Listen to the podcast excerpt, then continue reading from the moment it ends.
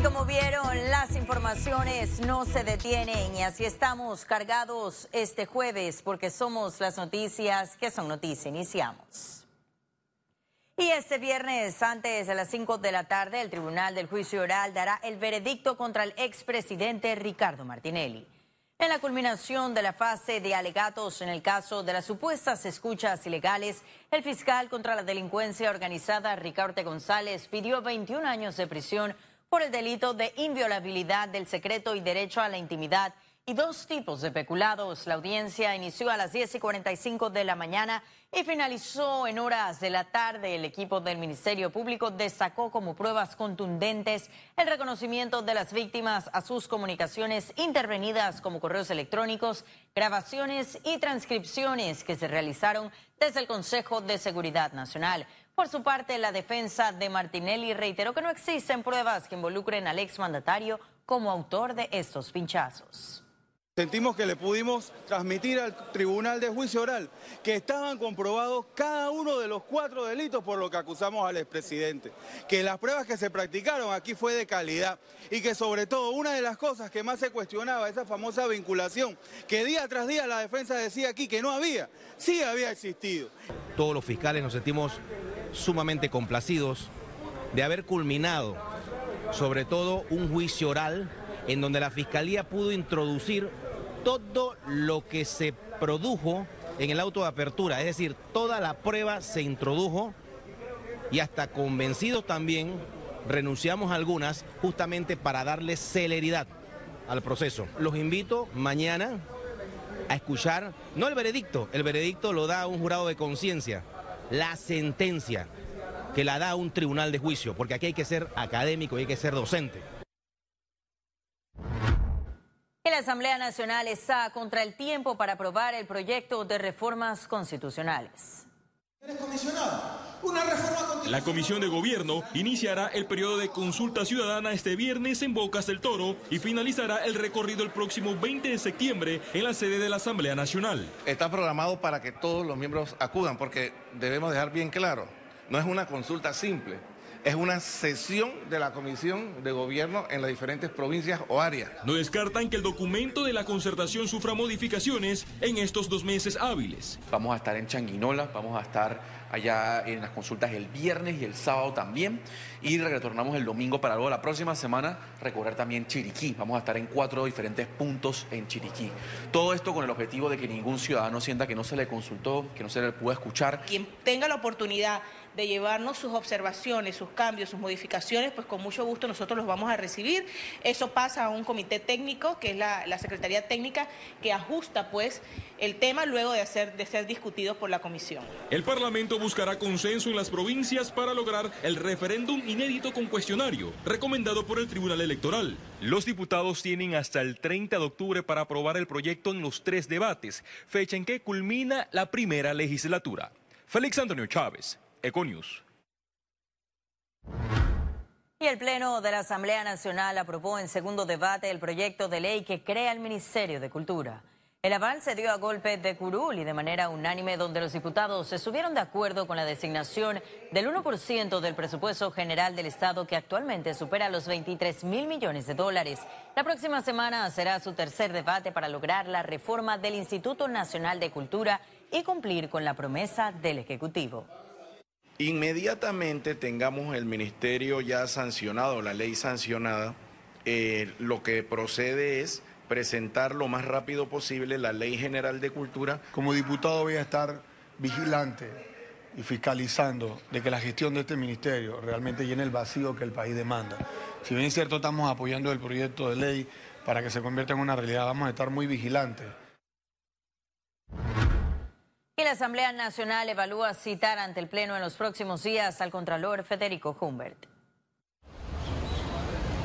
Como si fuera un pase de factura por las denuncias del mal uso de las planillas, los diputados formularán al menos 20 preguntas para que Humbert detalle las faltas cometidas durante su administración. Los 300 millones de dólares que firmó para el contrato familiar, lo cual se lo prohibía el artículo 79.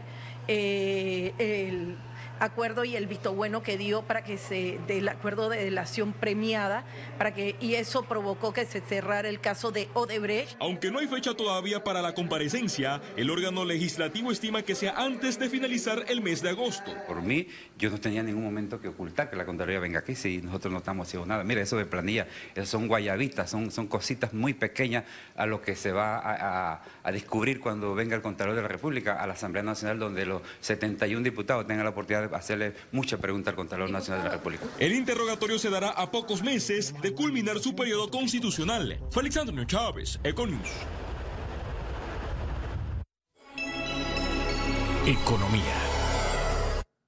Y la ministra de Educación se reunió ese viernes con el Consejo Nacional de la Empresa Privada y detalló los proyectos que están desarrollando. La titular de esa cartera, Maruja Gorday de Villalobos, informó que ya iniciaron el pago a proveedores con las cuentas más viejas, que asciende a 23 millones de dólares. En tema de mantenimiento a las escuelas, señaló que este 2019 iniciarán trabajos de reparación en los planteles en el mes de octubre para que las escuelas estén listas para clases en febrero del 2020. En su reunión con el gremio empresarial, la ministra presentó su plan de 100 días que incluye un acuerdo de alineación con COPEME, una reforma para distribución y uso de recursos, realizar un censo nacional educativo, entre muchos otros puntos us. Y aún en medio de, una autoridad, como tú lo dijiste, que es realmente buscar los mecanismos de ser mejores, haciendo nuestros ajustes, nosotros vamos a hacer frente a un pago de casi 40 millones en vigencia. Nosotros estamos desarrollando una política de reciclaje, una política de ahorro energético. Nosotros también ya mandamos una línea administrativa con el tema de las misiones oficiales internacionales, las misiones oficiales nacionales, reducir la cantidad de días y tenemos que buscar los mecanismos a la hora de hacer una, una reunión. Nosotros no vamos a tener excedentes en alimentación y en otro tipo de gastos.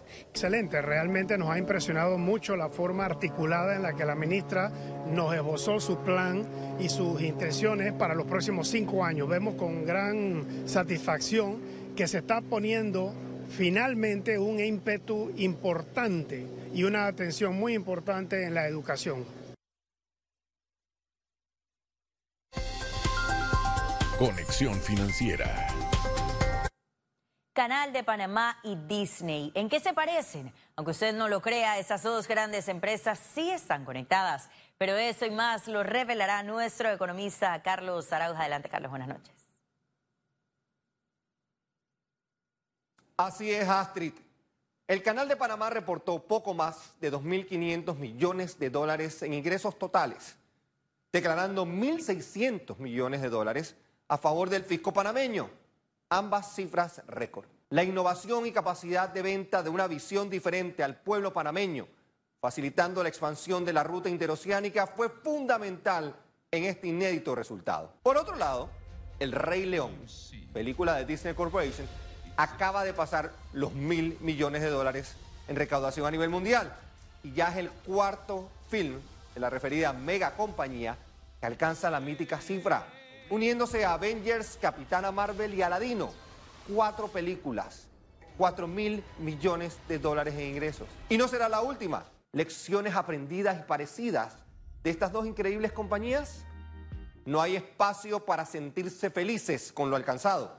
La mejora constante, el ejercicio de replanteamiento estratégico cada cierto tiempo y esencial no solo para sobrevivir corporativamente, sino para ser el mejor.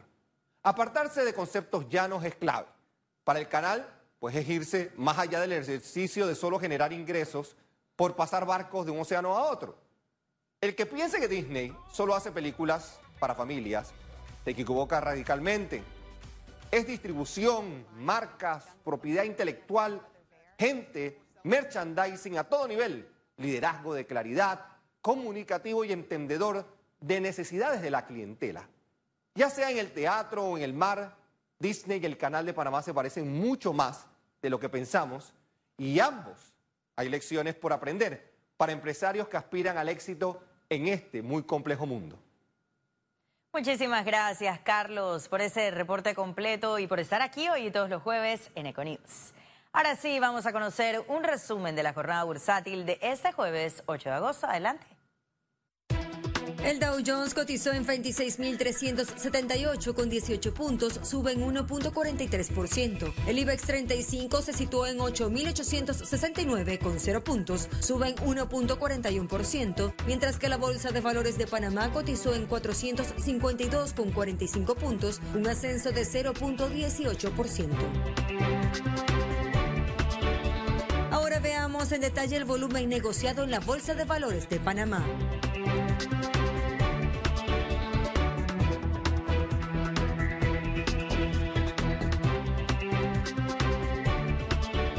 Negociado 21 millones 742 mil 28 con 73 centavos.